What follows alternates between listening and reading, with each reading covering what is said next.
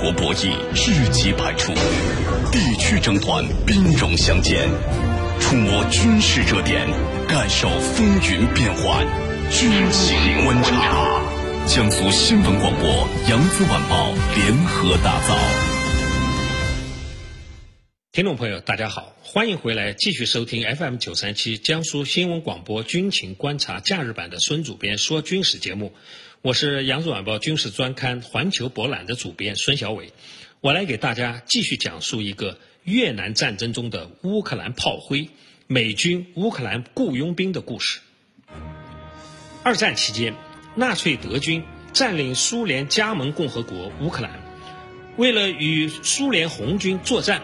一九四四年六月，希特勒允许向敌视莫斯科的乌克兰民族主义者提供武器，还责成党卫军头子希姆莱组建第十四武装掷弹兵师，又称加利西亚师，成员大多来自反苏情绪浓烈的西乌克兰加利西利亚地区。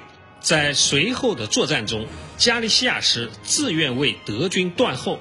他们在日托米尔战役中击落了二十五架苏军的飞机，摧毁了多辆坦克，但该师大部也被苏军歼灭，被俘人员全部以叛国罪处决。到一九四五年德国投降以后，有数千名加利西亚师残兵败将逃到了盟国的占领区，寻求政治避难，而美国出于对抗苏联的考虑。拒绝向苏方遣返这些纳粹余孽。这些乌克兰人大多数被安置在了美国东海岸各州，他们与美国各类反共组织关系莫逆，鼓吹西方世界团结起来，发起一场毁灭共产主义的圣战。而1964年爆发的越南战争被他们视为圣战的前奏。就在同年的八月，美国国会。做出派兵参战的决议后不久，美籍的乌克兰人社团“乌克兰人民联盟”的头目塔拉斯·布利巴向美国国防部长麦克拉马拉提出申请，打算在美军中成立一个乌克兰军团，成员来自加利西亚市的老兵以及老兵的儿孙辈。布里巴甚至为这个部队想好了名字，叫扎波罗热营。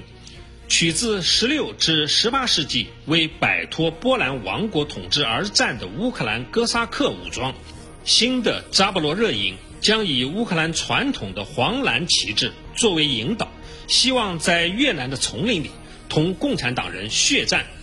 但聪明的麦克拉马拉否决了这一申请，他担心让这些纳粹余孽重上战场。会让美国在世界舆论的面前名誉扫地。虽然布里巴的计划落空了，但仍有不少乌克兰移民通过各种方式加入了美军，并被派遣到越南。一九六六年，美国空军第六十六战斗机中队补充了大量的新飞行员，全是乌克兰裔的大学生。一时间，乌克兰语和俄语。取代了英语，成为该大队的工作语言。出于便于指挥的考虑，美国空军批准了乌裔美国人斯杰潘·奥列格上校出任第六十六中队的指挥官。此人还是乌克兰人民联盟的委员。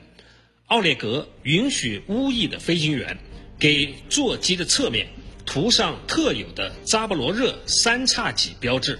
就位于第六十六中队的英文缩写“六六 S” 标志的旁边，中队的绰号也被定为“哥萨克雄鹰”。一九六六年，第六十六中队开赴越南战场。四月二十五日，该中队的 F 幺零五战斗轰炸机奉命前去轰炸河内，因为美军认为。北约在那里集结了大量准备南下支援南越游击队的正规军。行动中，奥列格率领机群像阅兵式一样强行突破北越军的防空火力，将炸弹倾泻在河内居民的头上，炸死了一百多人。几天后，他们又轰炸了著名的胡志明小道，使这条连接北约和南约的军事交通线瘫痪了多天。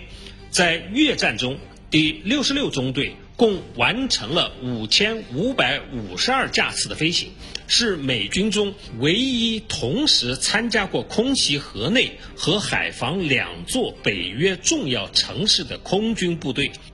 奥列格和六十六中队是幸运的，他们驾驶的飞机一次也没有被击中，更没有坠毁过。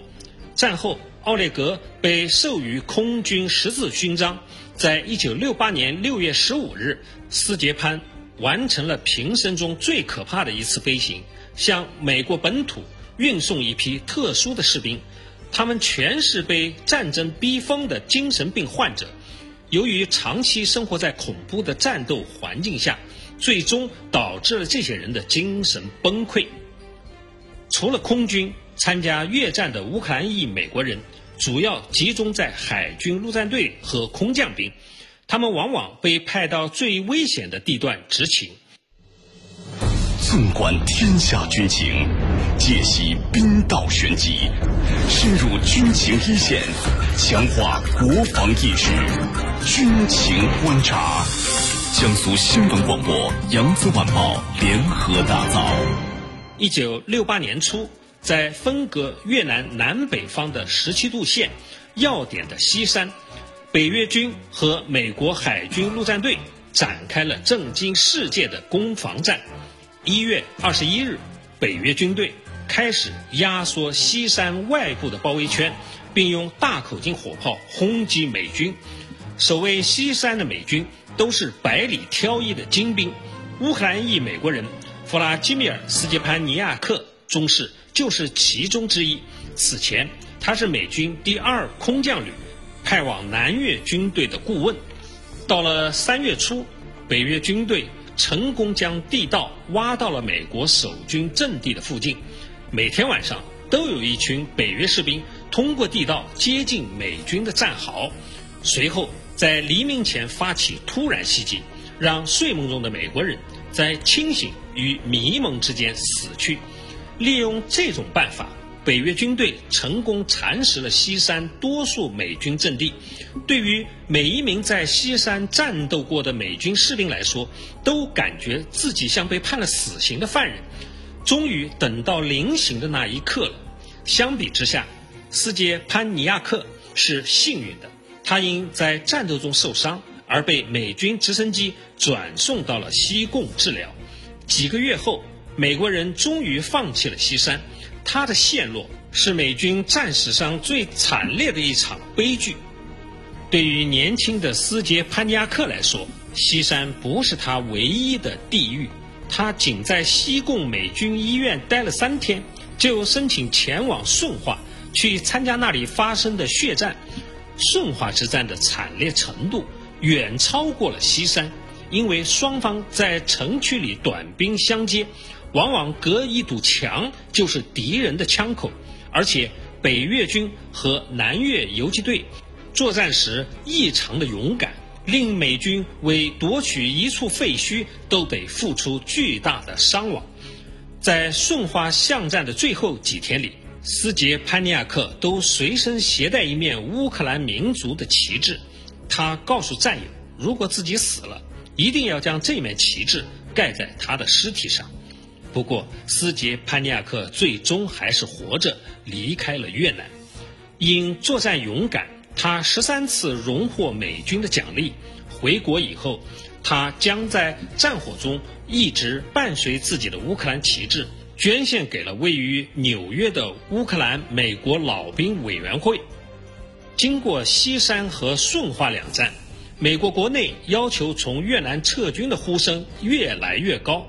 公众无法接受一个个活生生的子弟兵躺在冰冷的新制棺材里回国。一九六八年十月三十一日，美国总统约翰逊宣布停止对北约的空袭行动。次年，他的继任者尼克松宣布从越南撤军。然而，尼克松在撤军的同时，打算铲除北约军队在南越及其周边邻国柬埔寨。老挝的军事基地，从而确保南越政权在美军离开以后仍能存活。